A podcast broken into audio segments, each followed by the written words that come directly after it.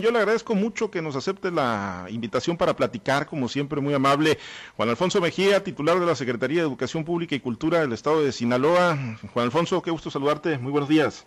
Pablo César, muy buenos días. Un gusto saludarte a ti y a todos los amigos allá en Guasave y la región de Ébora. Fuerte abrazo y todo el Estado también. Gracias, eh, Juan Alfonso. Bueno, eh, ¿Tienen abierto todavía el, programa de registro previo que están haciendo para las inscripciones que arrancan en el mes de febrero, Juan Alfonso? ¿Cuál, ¿Cuál es el avance? ¿Cómo han respondido los padres de familia?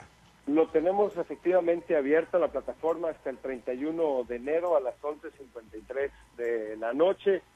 Eh, una invitación a los padres de familia. Ya hemos tenido alrededor de, al día de hoy, más de 30 mil registros completos. Tenemos alrededor de 48 mil en total, todavía hay eh, padres de familia que faltan completar este proceso y esto nos dice de la flexibilidad que tienes porque tú puedes ingresar y hacerlo con toda calma, te falta algún documento, empiezas a observar primero cómo se comporta quizás las escuelas y tienes toda la calma y tranquilidad para registrar a tu niño con la CURP, la clave de la escuela y el nombre oficial de esta. O sea, todos los datos que en eh, procesos de preinscripción previos, pasados, eh, Juan Alfonso, eh, un padre de familia tenía que meter a la carrera para que no se le saturara la escuela, ¿todo eso ya va a quedar incorporado a la plataforma? Así es, imaginemos, y ahí tal cual una realidad del, año pasado, y ese es un gran dato, comparto contigo el auditorio, el año pasado aquellos que decidieron no registrarse, no utilizar esta plataforma como un mecanismo adicional, algunos porque no pudieron haber creído que era un trámite burocrático más. Lo cierto es que algunos otros, eh, más de 60 mil, sí lo, lo utilizaron. Y para estos padres de familia, al momento en que se abre el proceso de preinscripciones en febrero, pues solamente dieron un clic y más de 7 mil, 7 mil 123 eh, registros jaló el sistema antes que un padre que no se hubiera eh, registrado previamente estuviera inscribiendo los datos de su hijo. Le tomó a ese padre un minuto con 20 segundos y aún así ya habían pasado 7.123 registros de alumnos ya previamente en la plataforma. Así es que creo que es muy cómodo, pero también creo, eh, Pablo César y auditorio amigos, que pone un piso más parejo para todos. Me pongo a pensar, insisto, en las madres de familia que quizás no llega la, el Internet bueno, a ver, parece que, perdimos la comunicación ahí con, Juan Alfonso Mejía. Emanuel, si nos ayudas ahí para tratar de restablecerla, porque sí es importante eh, que, el padre de familia esté familiarizado con este registro previo, que todavía se puede hacer hasta el 31 de este mes de enero, como lo decía Juan Alfonso Mejía López, eh, titular de la CEPIC. Eh, es un registro previo donde usted, bueno, hay que incorporar la CURP. Todos los datos que, que usted tradicionalmente debe, debe incorporar, lo puede hacer en estos momentos. ¿Para qué? Para que cuando se tenga la necesidad de hacer el trámite o cuando ya venga ahí sí el proceso de preinscripciones en línea, entonces, bueno, como lo decía Juan Alfonso, y créamelo, es literal, ¿eh? créame que es literal eh, este tema de que eh, pues en un minuto, un minuto veinte, como lo refería el titular de la Secretaría de Educación Pública y Cultura, Juan Alfonso Mejía, o en un solo clic, pues ya quedan preinscritos, ¿eh? y pues no es que vayan a tener trato preferencial quienes estén haciendo este registro, todos van a poder preinscribir a sus hijos, desde luego, pero pues indudablemente el que avance en esta etapa, pues va a tener mayores posibilidades, ¿eh? va a tener mayores posibilidades. Ya retomamos la comunicación con Juan Alfonso Mejía. Juan Alfonso, a ver, ¿e, e, ¿es así literal? O sea, quien haga el registro y meta todos sus datos, incorpore y avance en un clic y en un minuto veinte llegó alguien a ya preinscribir a su hijo formalmente. Así es, alguien que no, que no había registrado, en un minuto veinte lo logró preinscribir, perfecto. Sin embargo, hubo 7.123 que dieron un clic y el sistema jaló de inmediato toda esa información. Ahora el sistema la va ordenando conforme a los criterios de la preinscripción. Seguramente en las semanas que vienen estaremos platicando sobre esto, Pablo César, y recordemos que uno de los criterios del, del, del, el sistema educativo tiene que ver con cercanía, por ejemplo, después de que le demos prioridad a aquellos padres de familia que ya tienen preinscrito o inscrito en una escuela a un hijo. Bueno, el sistema primero empieza a leer por ese tipo de principios, el orden y después la cercanía y luego la apertura. Por eso el sistema te da hasta cinco posibilidades de la escuela de tu preferencia. El hecho de que registren ahorita hasta el 31 de enero, de entrada les garantiza un lugar asegurado.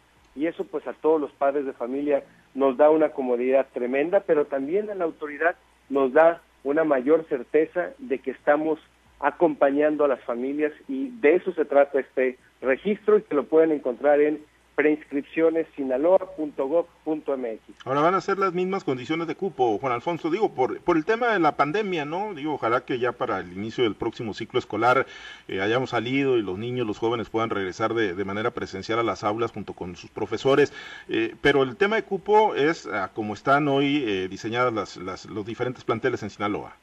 Mira, tenemos que jugar efectivamente bajo estas reglas que tienen que ver, imaginar con que el día de mañana se pueda hablar eh, en algún momento de este regreso o, como lo hemos platicado contigo, con tu auditorio, de esta parte de los centros de aprendizaje comunitario. Y para esto eh, es importante mantener el control que se tiene con el cupo de acuerdo a los maestros y de acuerdo a los alumnos. Los centros de aprendizaje comunitario que hemos venido trabajando, que tenemos detectados en distintas escuelas, aquellos niños y niñas que nos gustaría trabajar de manera como tutores y en la parte emocional, por ejemplo, pues eso no, no debe rebasar nueve alumnos por docente, así es que efectivamente, Pablo César, seguiremos con los mismos criterios, cuidando el cupo de los salones y creo que será la mejor forma de ir armando también ese posible regreso cuando éste se dé en condiciones de eh, seguridad para toda la comunidad educativa. Este esta cantidad de poco más de 30 mil registros, Juan Alfonso, que ya se han realizado, estamos hablando que es en proporción de cuántos potenciales casos de preinscripción en, en, primaria, preprimaria y secundaria. Mira, el, el, año pasado logramos tener hasta 60 mil registros, que fue alrededor del 50%. Yo creo que es algo que tendrá que ir eh, que irse socializando más y adaptándolo más los padres de familia. Al día de hoy, al final de cuentas, esto es muy importante también para ti, el auditorio, aquel que no se registra, pues no tiene ninguna penalización, al contrario, es algo que suma, es una herramienta adicional para aquel que quiere eh, sentirse más reconfortado en este proceso, así es que si no lo registra, no queda fuera su niño o su niña bajo ninguna circunstancia, todo esto suma, ayuda. En la Secretaría de Educación buscamos cosas que le sumen a las familias, no que le resten.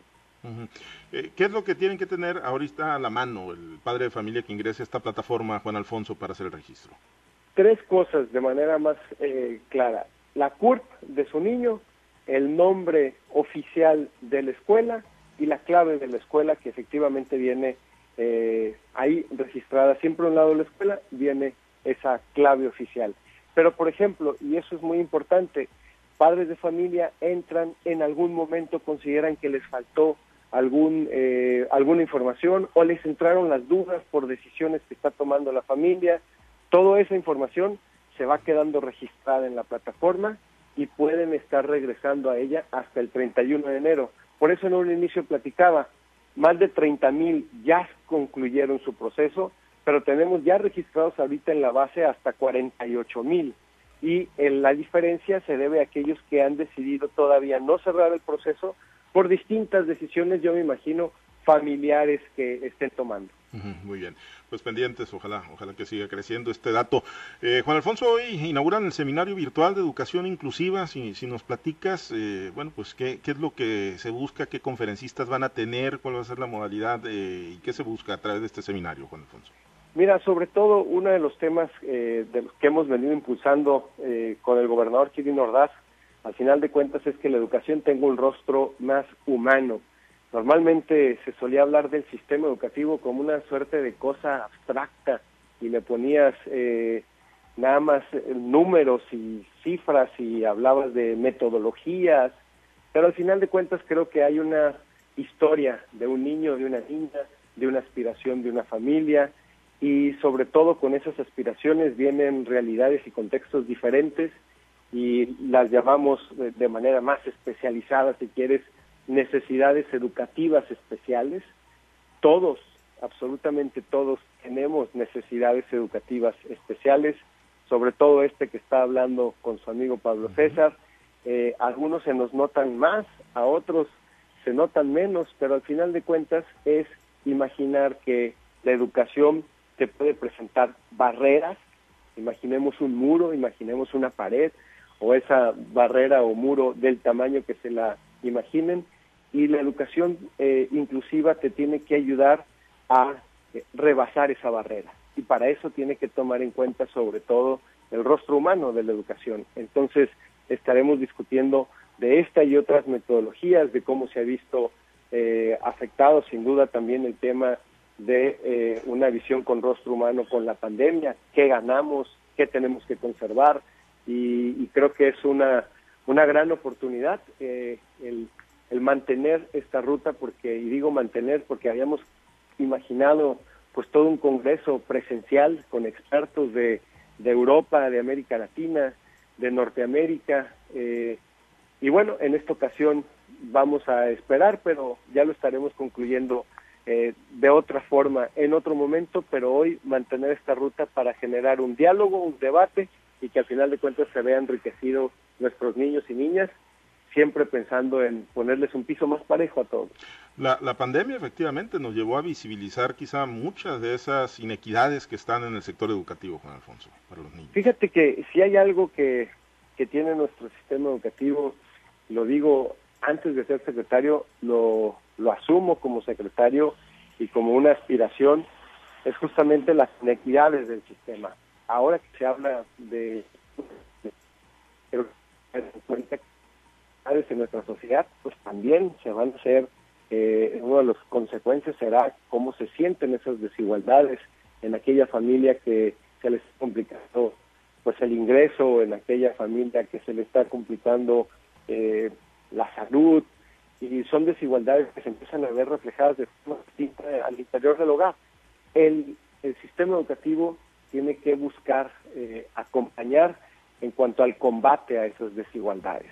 Y creo que por eso no es suficiente hablar de si te falta la computadora o si no llega el Internet. No, hay toda una serie de visiones que va acompañado, sí, puede ser de una herramienta tecnológica, pero también de una formación docente, o por qué no de la marquesina que está en la escuela, o por qué no de dónde está construida la escuela, si es una zona baja, si es una zona alta, y todas estas cosas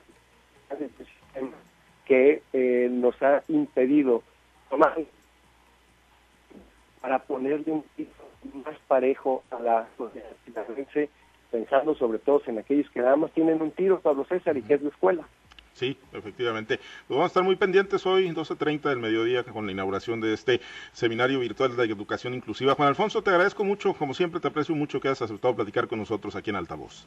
Te mando un fuerte abrazo a ti, a todo tu Victoria en Altavoz y seguimos para adelante porque lo hicimos bien y estoy seguro que lo haremos mejor. Fuerte abrazo, querido Pedro César. Gracias, Juan Alfonso Mejía, secretario de Educación Pública y Cultura del Estado de Sinaloa. Hoy a las 12.30 se inaugura este seminario virtual, lo va a inaugurar el titular de la CEPIC, Juan Alfonso Mejía, y el secretario general del CENTE, Denis Unza Bernal, y hay conferencias importantes. A la una de la tarde se llevará a cabo la conferencia magistral 2021, un año de posibilidades a cargo del pedagogo y psicoterapeuta, el doctor Miguel Carlos Jarquín Marín, quien es considerado como uno de los teóricos latinoamericanos más relevantes de la terapia existencial y bueno, pues se va a transmitir a través de, YouTube, a través de la cuenta arroba CEPIC oficial, cepicsinaloa.oficial y, el canal de YouTube, ya lo decíamos, y para el miércoles 27 de enero, o sea, para mañana a las 10 de la mañana se desarrollará un panel denominado Una mirada a través del alma por parte del doctor Ignacio Santiesteban Niebla, la profesora Dina Ruth Gómez y participará como moderadora la, la comunicóloga Mélida Escobosa Ponce. Bueno, interesantes los temas en este seminario virtual de educación inclusiva.